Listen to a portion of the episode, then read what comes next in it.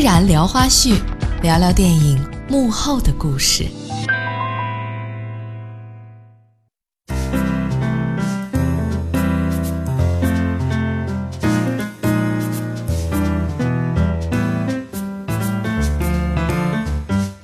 各位，您现在锁定收听的是正在直播的电研究所，我是依然。好，接下来进入到依然聊花絮。今天我们来聊一聊正在热映的电影《寻龙诀》，尤其是我身边很多朋友现在都还搞不清楚之前的这个九层妖塔跟《寻龙诀》之间有什么关系。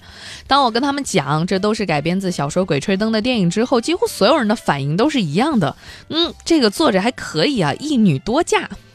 如今呢，电影《寻龙诀》票房已经破八亿，原著作者天下霸唱到底是一种怎样的心情啊？《鬼吹灯》小说版权如此的炙手可热，天下霸唱可还觉得欣慰吗？今天的嫣然聊花絮，我们就来分享一下天下霸唱在看到这样的一番繁荣景象之后接受的采访，来听一听他是如何安安静静的看着《鬼吹灯》被疯抢的。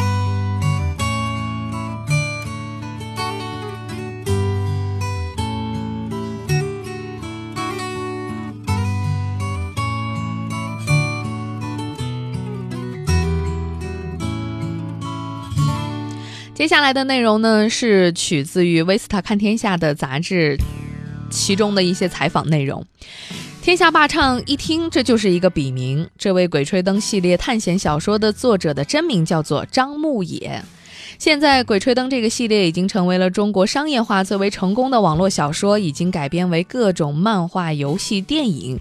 之前呢，陆川导演的《九层妖塔》收获了七亿的票房，而另外一位导演乌尔善的《寻龙诀》正在热映，团队预计票房可以达到二十亿。嗯，而且呢，两个团队都将推出续集，观众也会看到不同面孔的胡八一、王凯旋在荧幕上穿梭来去。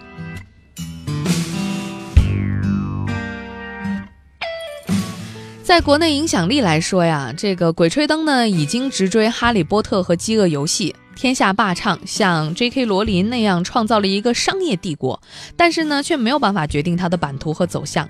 这些庞大的商业资产都不是天下霸唱有意为之的，他就像是自己笔下的主人公胡八一一样，呃，是一个纯粹的探险者，有着超人的天赋，被他人所推动。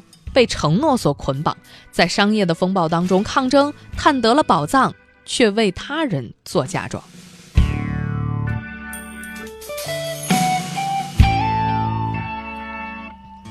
我们先简单了解一下天下霸唱这个人啊，天下霸唱呢，一九七八年在沈阳出生，在内蒙古长大。父母都是物探队的职员，这个物探队啊是属于当时的地矿部，用物理的方法去侦探各地的矿藏。那天下霸唱就是在物探队的这个大院里长大的。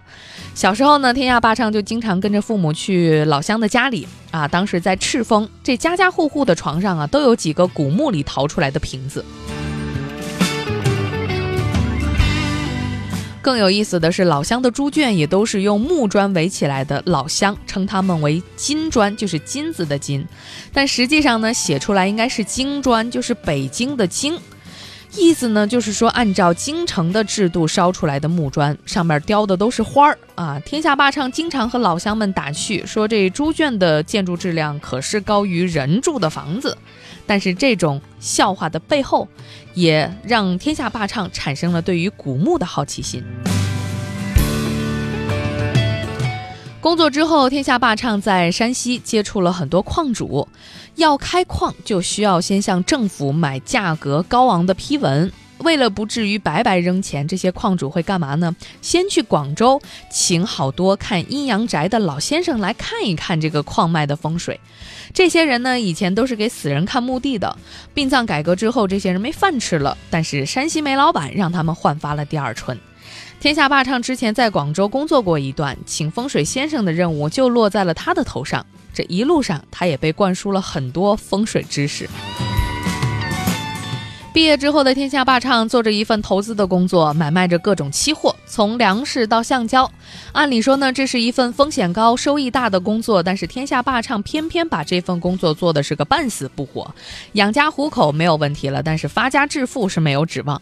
于是，这位闲得发慌的期货交易员开始了自己的创作生涯。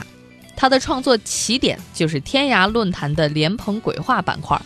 第一个作品是《凶宅猛鬼》，这个故事呢是取材自他身边朋友的一个亲身经历。这个朋友搬家到一个楼上之后呢，天天晚上睡觉做梦都梦见两张大照片在床上压着他。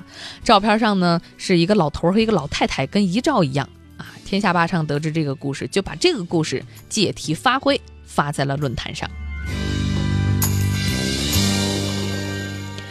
这个故事其实不长，只有短短的五章，不到七千个字，却在论坛上获得了一片喝彩。当时的天涯总版主吴雄杰就告诉记者，任何一个作者都是需要有粉丝来膜拜的，在微信、微博，你很难实现这种膜拜。天涯也是有一些作者其实不愿意再写下去了，但是这个粉丝大伙儿一哄，就把这个作者又捧起来了。在这个论坛当中呢，天下霸唱就发掘出了自己的写作天分。虽然他自己其实并不太自信啊，总说自己没有经过专业的写作训练，但是他讲长故事的天赋，还有他丰富的想象力，都是超过很多专业作家的。他就像是学会了寻龙诀的胡八一一样，有了挑战天下宝藏的本领。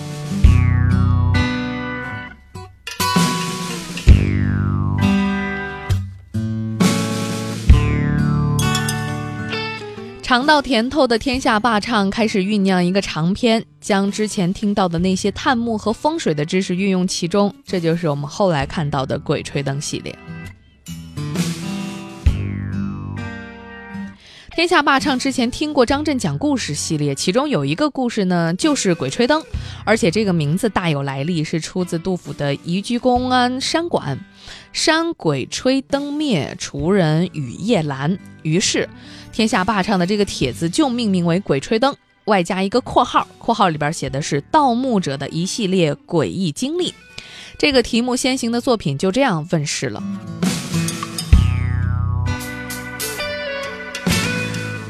其实可以说，天涯论坛造就了《鬼吹灯》，但是并没有留住《鬼吹灯》啊。各大出版社还有文学网站的编辑，其实都藏身于天涯论坛。有天赋的作者刚刚一冒头，就会被别人挖走。挖走天下霸唱的就是起点中文网。当时天下霸唱在犹豫，我是要签一家出版社，还是要签一个网站？后来考虑了一下，说这个出版社啊太严格，它的审查制度。所以天下霸唱最后选择了更加自由的网络平台。可是他发现上当了，因为网络平台也没有他想象的那么自由。在签约之前告诉你，你想怎么写就怎么写啊，你该怎么写就怎么写。结果之后就不是那么回事儿，告诉你不行啊，你今天写的太慢了，你必须一天写三千个字。就是这样，起点中文网的种种限制对天下霸唱这种随性的作家产生了很大的束缚，但它却是商业成功的必然之路。没有更新量就没有办法黏住网络读者。看过网络小说的朋友应该都知道。哎呀，我看这么着吧。大家都有诚意，再加五万。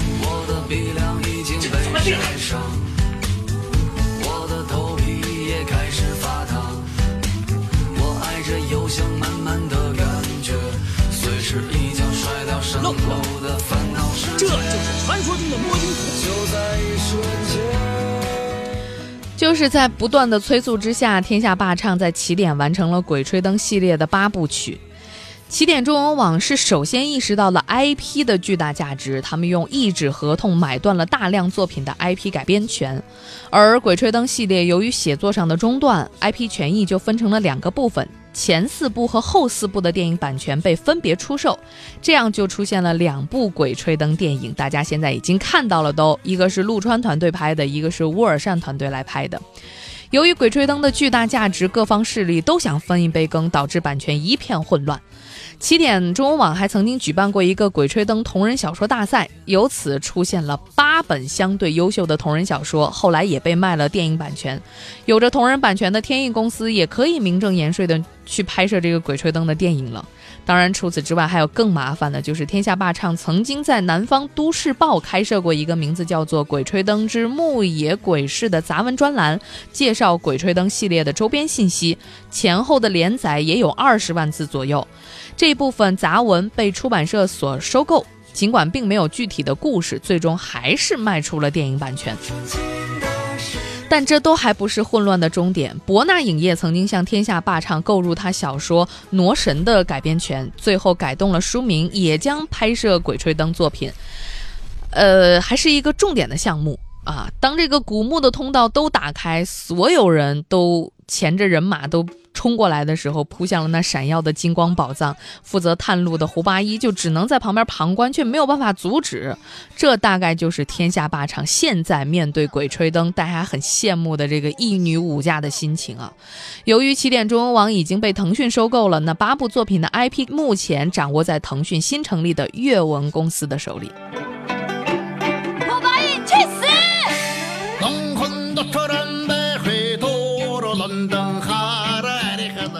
商业合同就是《鬼吹灯》当中的沙漠风暴，就是雪崩。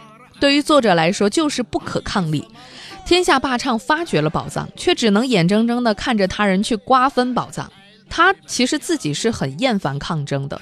其他那些版本卖了版权之后，都跟他没有什么关系了，所以他只能尽全力的促成自己最正统的这个支脉，就是看着现在我们能够在电影院看到的乌尔善版本的《寻龙诀》，把它给拍好。其实《寻龙诀》拍的是天下霸唱新写的第九部，不过《寻龙诀》的编剧是一个台湾人，叫做张家鲁。《寻龙诀》刚开始的时候，很多人都在发愁怎么把文字转化为形象。胡八一到底是瓜子脸还是方脸？穿什么衣服？留什么发型？这个呀，天下霸唱可是帮了大忙。他喜欢玩游戏，所以呢。他就从游戏形象里边发掘，比如说佘丽阳一定要腿长，一定要扎马尾。那个胡八一呢，就是 PS 三游戏《神秘海域》当中的船长。丁思甜的形象很难找，干脆把自己妈妈当年插队上山下乡的照片找来对照着。电影《寻龙诀》现在已经上映了，电影当中的胡八一最后还是完成了救赎，在美国开始了平静的生活。但是互联网热潮裹挟下的天下霸唱，能不能够停下来呢？